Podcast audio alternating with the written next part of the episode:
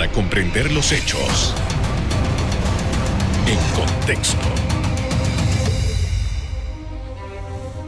Muy buenas noches, sean todos bienvenidos y ahora para comprender las noticias las pondremos en contexto. En los próximos minutos estaremos hablando de los retos para el sistema educativo luego de esta vuelta a las clases presenciales en Panamá. Nos acompaña en esta oportunidad la licenciada Mariana León, investigadora educativa. Muy buenas noches. Buenas noches, gracias por invitarme. Gracias por aceptar nuestra invitación. Queríamos saber en primer lugar, para, para, para entrar directamente al tema de cómo, cómo percibe el reto principal de esta nueva experiencia que estamos viviendo luego de dos años fuera de las aulas escolares. Bueno, los retos son muchos, es difícil escoger cuál va a ser el principal, pero si tuviera que hacerlo definitivamente sería la recuperación de los aprendizajes. Ahorita mismo ya sabemos que podemos regresar, sabemos que los docentes, que los estudiantes, que los padres de familia, que todo el sistema es capaz de organizarse lo suficiente como para que ese retorno sea posible. Ya sucedió, lo vimos esta semana, lo vivimos en esta gran fiesta que tuvimos de estas clases que reiniciaron después de dos años de estar en casa. Y el reto, ahora que regresamos, es cómo recuperamos los aprendizajes que hemos perdido durante estos dos años que nuestros niños, niñas y jóvenes han tenido que hacer sus estudios, realizar sus estudios, muchos desde un celular, muchos desde WhatsApp, muchos utilizando guías o cuadernos eh, que fueron entregados por el gobierno o por el sistema escolar, sin, sin tener quizás todos los privilegios de una educación virtual completa que tuvo una pequeña población de nuestro país. Entonces tenemos que enfocarnos en ese grupo muy grande de nuestro país, de niños, niñas y jóvenes, cómo recuperan. Bien, es, eh, tremendamente llamativo ah, ah, esto, tomando en consideración de que generalmente eh, los años escolares van pasando rápidamente, los trimestres y tal. Eh, y se ha hablado, bueno, el primer mes va a ser un, un mes de recuperación, pero realmente podremos lograrlo o realmente el sistema va a tener que crear algunas alternativas para que no sea eh, tan limitado el tiempo para esto? Un mes de recuperación no es suficiente. No es suficiente para recuperar dos años, no es suficiente para poner a nuestros niños, niñas y jóvenes al tanto del grado, el nivel académico, el currículo, los conocimientos y habilidades y destrezas que ellos deben tener al grado al que están entrando en este momento. Pensemos en el siguiente ejemplo. Un niño que iba a entrar a primer grado en marzo del 2020. Una semana después cayó la pandemia, tuvimos que cerrar las escuelas. Marzo del 2022, este niño, niña, entra a tercer grado, después de dos años en donde pasó por una etapa crucial para el desarrollo, en donde tenía que aprender a escribir, a leer, a sumar, a restar. Y ahora esa maestra o maestro de tercer grado tiene el reto de posiblemente enseñarle a ese niño todas esas cosas, más el material de tercer grado. Eso no se puede lograr en un mes. Ahora, eh, yo he escuchado algunas, algunas hipótesis de eh, la necesidad, por ejemplo, de eh, haber extendido, por ejemplo, el año escolar más del tiempo que uh, se, se programó para justamente hacer esto. ¿Qué piensa usted sobre ese asunto? Extender en días o en horas el tiempo que los niños y niñas y jóvenes están en la escuela es una de varias alternativas que están basadas en evidencia científica. Es decir, ya se ha comprobado que eh, es una alternativa viable para, para poder ayudar a esta, a esta recuperación tenemos que, tomar en cuenta de que eh, hay muchas, muchas aristas, hay muchas cosas que hay que tomar en cuenta para, para que este tipo de logísticas de incrementar días o de incrementar horas se lleven a cabo. Importante también tomar en cuenta de que no es solamente maximizar días, maximizar horas, es qué hacemos durante ese, ese incremento posible que se pudiese dar, asegurarnos de que esos currículos que se van a entregar estén adecuados para que sean pertinentes y, que, correspondan a esa pérdida que se ha dado. Entonces no es solamente decir, bueno, tenemos 180 días, vamos a incrementar X cantidad de días más, o los niños están en la escuela cuatro horas, vamos a hacer que vayan esta cantidad de horas más. No, es también pensar, pero ¿y qué más le voy a enseñar? ¿Cómo se lo voy a enseñar? ¿Quién se lo va a enseñar? Porque se lo va a enseñar el mismo maestro o vamos a comenzar a reclutar maestros nuevos. Hay, hay muchas cosas ahí que se tienen que considerar mucho más allá de solamente pensar en aumentemos el calendario escolar. La realidad de estos estudiantes, eh, por ejemplo, nosotros sabemos que muchos estudiantes al final han sido pasados de grado, porque evidentemente las condiciones no, permitían en muchos casos de que fracasara el estudiante, porque al, final fracasarlo de qué. Eh, este tema de la evaluación, de, decidir si un estudiante es apto para seguir en, un grado, ¿cómo se debe mirar a partir de esta eh, realidad? Tiene sentido hasta cierta medida de que el sistema haya permitido que aunque los estudiantes no tengan todas las capacidades o todos los conocimientos que necesitaban para seguir avanzando de grado, que se les haya permitido. ¿Por qué? Porque hay también mucha evidencia científica que demuestra, inclusive lo vemos en evidencia propia de Panamá en las pruebas PISA, de que, que cuando un niño repite un grado, eso tiene repercusiones aún peores que que lo pasen al grado siguiente y entonces tratar y hacer todos los esfuerzos correspondientes para nivelarlo o nivelarla.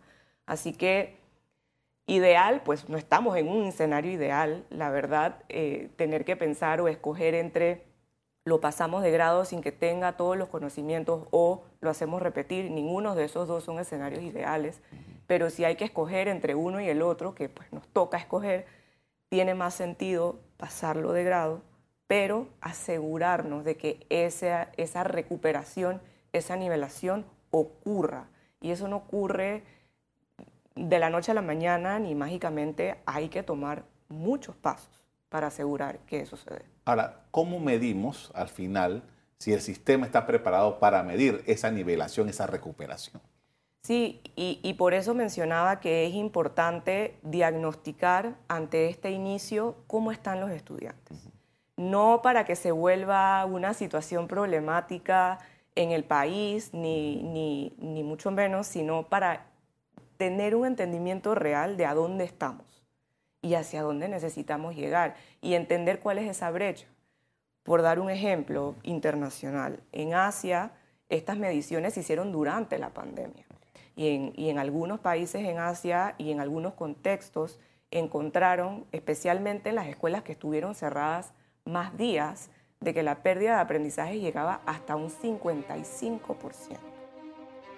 Saber eso, por más de que sea sumamente preocupante y que nos levante esa alarma, por lo menos sabemos, tenemos esa información, sabemos a dónde estamos, sabemos cuáles fueron los aprendizajes que no se obtuvieron específicamente y sabemos entonces qué tenemos que hacer. Con esto vamos a hacer una primera pausa para comerciales. Al regreso seguimos hablando acerca de la situación de la educación y cómo ver este retorno a clases presenciales. Ya regresamos.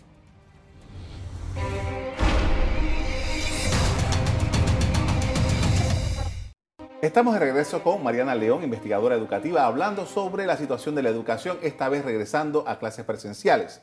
Y ya después de haber visto un diagnóstico más lo que tenemos que hacer. Aquí hay muchos actores que necesitan eh, activarse para esto. Las autoridades, los profesores, los padres de familia y por supuesto los estudiantes. Esa comunidad educativa que se le llama, porque también incluye también en los lugares donde están las escuelas, ¿cómo se debe activar para lograr estos propósitos que hemos hablado? Es un trabajo en conjunto, eso lo sabemos. Yo creo que se nota especialmente ante este retorno un compromiso renovado por parte de los docentes, por parte de los directivos de las escuelas, por parte del sistema general del país, por parte de los padres de familia que mandaron a sus hijos a la escuela y por parte de los estudiantes que de alguna manera se observa ese entusiasmo, por lo menos inicial, de regresemos a clases, hagamos esto. Y lo importante es mantener esa constancia, esa motivación y ese compromiso, no solo esta primera semana, que hemos visto la importancia que ha tomado a nivel nacional el retorno a clases, sino todo el año, porque como ya mencionamos, un corto plazo, darle una mirada a esto, a un corto plazo no nos va a funcionar y va a ser una falta de servicio ante los actores más importantes de todo esto que son los estudiantes. Desafortunadamente Panamá está en la lista de los países que más tiempo estuvieron sus escuelas cerradas. Eh, es una, una lamentable eh, experiencia que ha tenido el país. Y sobre la base de eso hay, eh, por supuesto, está latente el peligro del COVID-19, los contagios masivos y todo esto que ya hemos conocido. ¿Cómo lidiamos con eso? La experiencia esta que hemos tenido, porque con ese miedo no regresamos a clases el año pasado, por ejemplo.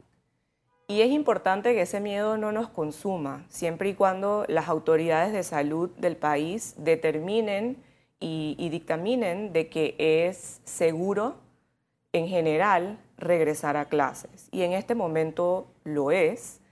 Eh, y, y, definitivamente tenemos que estar al tanto de cuáles, de esos avances y cómo cuáles son los nuevos desarrollos en cuanto a la situación epidemiológica del país. Si algo hemos aprendido durante estos dos años es, o por lo menos más o menos, es cómo enseñar de manera virtual o manera remota. Es decir, que si en una escuela, en un aula, eh, entre un grupo pequeño de estudiantes ocurre un contagio, eso no es motivo para que la educación tenga que parar si un salón, si un aula se tiene que aislar o entrar en cuarentena por cinco días, siete días, diez días, cualquiera que sea el, término que, sea determinado por las autoridades, esos niños y niñas no deben dejar de aprender durante ese tiempo. Deben poder pasar a lo que se llama sistema de alternancia, en donde la educación debe tener la agilidad de poder estar en presencialidad y cuando hay una situación, no tiene que ser de toda la escuela, pero de un salón o de un grupo, que ese grupo pueda estar desde sus casas y pueda continuar ya sea con módulos o desde el celular si es necesario, pero no parar la educación. Si tenemos, digamos que aproximadamente 180 días en este año escolar, estos días que vamos a estar en clase, por más de que algunos de ellos tengan que ser desde casa, démoslos todos, no, no frenemos la educación. Ahora me llama la atención, por ejemplo, acabo de escuchar hace un rato antes de empezar esta grabación el caso una madre de familia que me estaba contando que mañana, o que, perdón, mañana no, eh, hoy eh, su hijo no tuvo clase porque eh, había una reunión general de los profesores, los maestros. Y yo digo, pero ellos no acaban de pasar una semana y media de organización para eso los estudiantes en las escuelas públicas del país se enfrentan a cosas como esta. ¿Cómo debe cambiar el sistema para que, por qué el último día de la semana esos estudiantes de esa escuela no tienen clase, no clase por una reunión de profesores? La realidad es que es una situación que no solo vamos a vivir aquí, como mencioné, está viviendo todo el mundo. Hace poco leí una noticia muy similar a esa en los Estados Unidos que es un país referente en la educación, en donde hacían como un conteo de cuántos días durante un mes los estudiantes pudieron ir y cuántos días tuvieron que faltar, porque había una reunión o porque los profesores estaban en entrenamiento o porque había eh, eh, corto personal educativo, que también es una realidad que quizás nos toque enfrentar, o por cualquier otro motivo, por, por eh, contagios. Entonces, estamos creo que en un momento de transición en donde estamos adaptándonos, no quiero decir que es normal o permisible o, debemos sentirnos bien de que estas cosas ocurran, pero puede que ocurran, ¿no? Y tenemos que dejar que, las cosas fluyan, siempre exigir lo mejor para nuestros hijos e hijas y jóvenes, y es que, que el regreso pueda ser la mayor cantidad de días posibles, pero también entender de que estas cosas van a suceder porque es normal que un sistema tan grande y tan importante como lo es la educación pase por este tipo de transiciones. Ahora, usted mencionó hace un rato el tema de que, por ejemplo, hay países eh, en el Asia que fueron midiendo la situación. Quizás nosotros no tengamos eso, pero sí escuché a las autoridades que dijeron que próximamente, cuando se tengan que hacer las pruebas estas de PISA y tal, unas siglas así que a veces que no entiendo, se van a realizar. Eh, la necesidad de poder controlar qué es, cuál es el estatus de los estudiantes. Esto es sumamente importante de que Panamá, como política pública estatal, se comprometa a participar en las pruebas estandarizadas en la que ya viene participando de hace varios años, no de manera ininterrumpida, lo cual es lo, lastimoso de esta situación, de seguir participando en las pruebas PISA y de seguir participando de las pruebas IS. Y hay que destacar otra cosa muy importante. Panamá tiene su propia prueba estandarizada nacional, que es la prueba Crecer. Eso es producto de, un, de una iniciativa muy importante y que tomó mucho esfuerzo por parte del sistema poder de que nosotros mismos también como país podamos desarrollar nuestra propia prueba para medir a nuestros estudiantes. Y si nosotros sabemos de que en este momento todas estas pruebas, sea Crecer, sea PISA, sean las IES, de que esas tres pruebas estandarizadas y también podemos meter ahí a las pruebas que realiza la Fundación eh, para la Promoción de la Excelencia Educativa, que también aplica pruebas en las escuelas que voluntariamente se someten al proceso, así que te podemos hablar de cuatro. Siempre y cuando nosotros sepamos que estamos en esos últimos lugares en, en los resultados educativos, tenemos que seguirlas haciendo. No podemos decir o decidir como país que no vamos a participar. No podemos permitir que eso suceda ni que alguien tome esa decisión por nosotros como país. Tenemos que exigir de que nosotros sigamos participando. Ya vemos que hay un compromiso de participar en la nueva edición de la prueba PISA que viene pronto y ojalá que eso continúe hasta que nosotros, porque eso es un mecanismo por el cual nosotros entendemos cuáles son nuestras fallas y cómo tenemos que mejorar la educación. La ministra de Educación ha dicho reiteradamente, por ejemplo, que una de las prioridades que ellos se han planteado, los funcionarios del Ministerio de Educación, es el tema de la lectura y el tema de las operaciones básicas de matemáticas. Eh, esto parece muy, muy eh, eh, elemental, pero es un problema en Panamá. Es un problema muy grande en Panamá y en todo el mundo. También he leído muchos artículos eh, que también hablan de, otros países en donde están enfrentando y que están midiendo, porque a veces ese es nuestro reto, de que no, lo, hemos medido por lo menos en estos últimos años, así que no sabemos cómo estamos. Pero la lectura, y algo que también tenemos que entender, hay evidencia de que la lectura, por ejemplo, el, el, mirámoslo si tuviésemos que hacer una medición como cuántas palabras puede leer un niño en un minuto, ¿ok? Si, nosotros terminamos el año escolar en diciembre y el niño, digamos, leía 60 palabras en un minuto, o sea, una palabra por eh, segundo, cuando ese niño regresa de vacaciones, tres meses sin estar en la escuela, es normal que haya echado para atrás. vamos a parar aquí un momentito para ir al cambio comercial, después vamos a seguir hablando sobre este tema. Ya regresamos.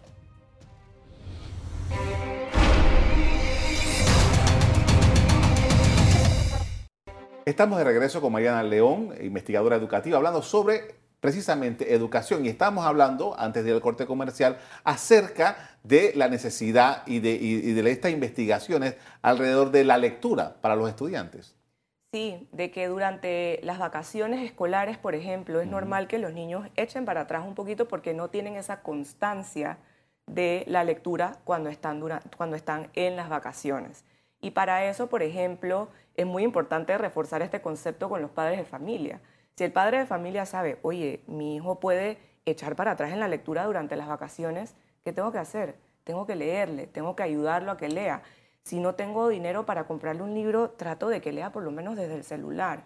Pero realizar diferentes esfuerzos, todo el sistema, desde los padres de familia, también el sistema educativo puede brindar cursos, iniciativas, proyectos, oportunidades durante los recesos escolares también, que este año tenemos varios recesos escolares, tenemos vacaciones, tenemos también las vacaciones largas, entonces que en esos tiempos la lectura no deje de suceder. En Cueleois y Edu, durante la pandemia, hemos implementado dos intervenciones de lectura y sabemos y hemos demostrado en Panamá de que ese tipo de programas cortos en donde tratamos de presentarle la lectura a los niños y a las niñas de una manera divertida, entretenida, digital, funciona, funciona y ayuda a que no haya esa pérdida. Ahora, uno de los temas ah, que más se discute en Panamá cuando se habla de educación eh, es, quizás no es este que estamos hablando nosotros en este, en este nivel.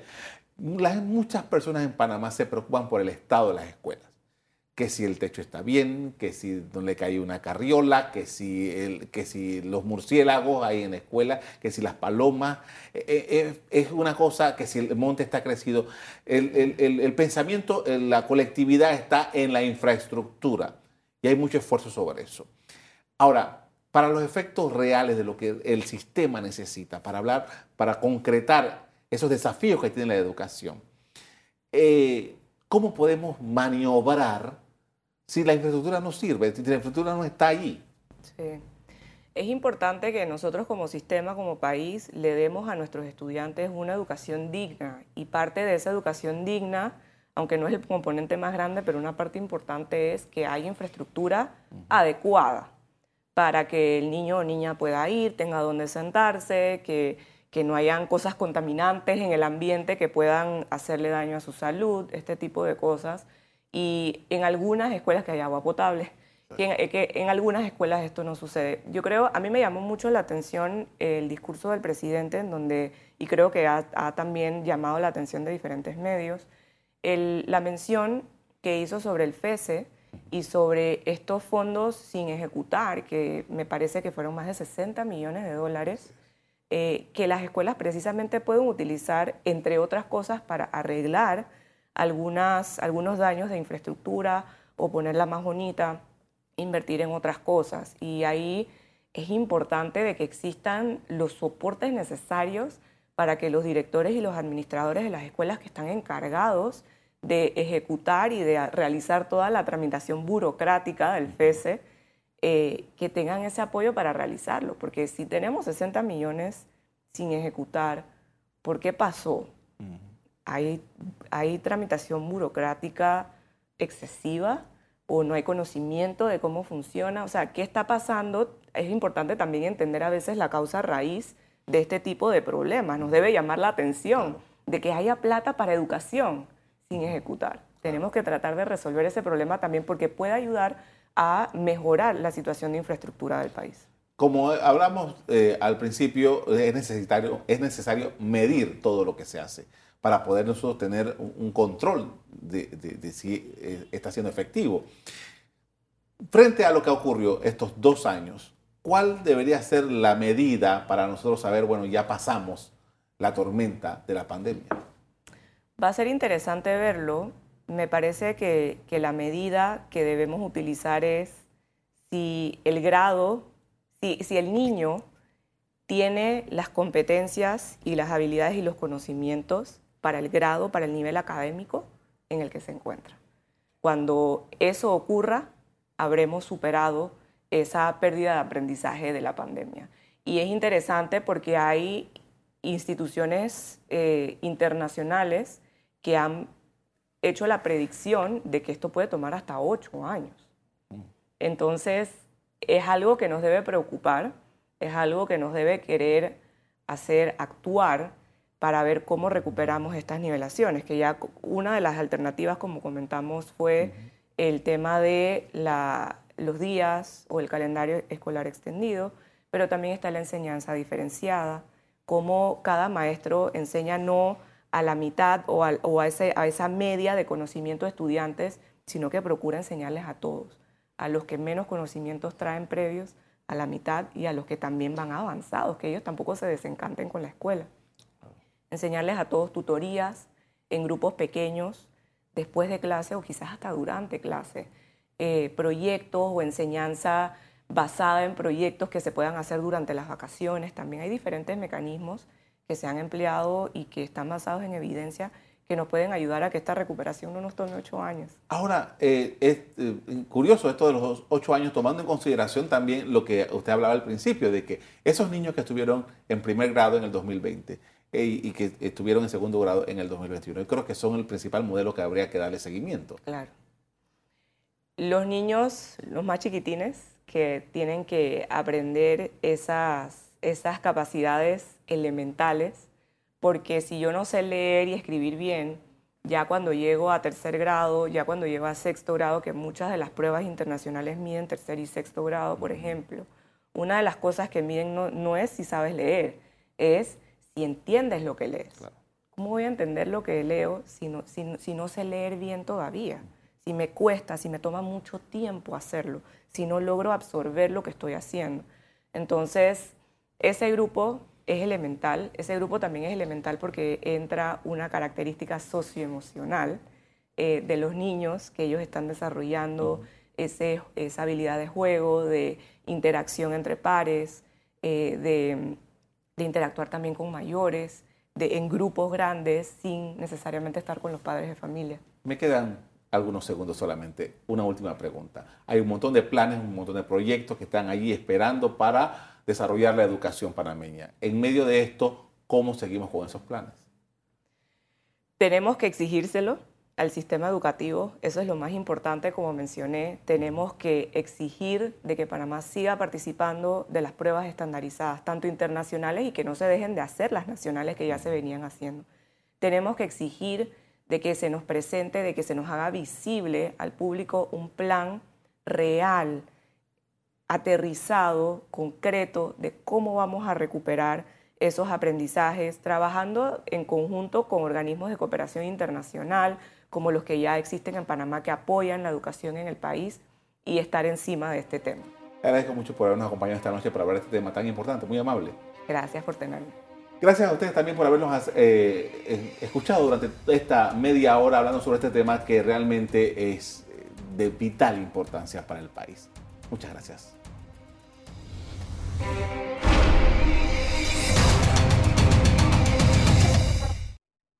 Revive este programa entrando al canal 1 de BOD de Tigo.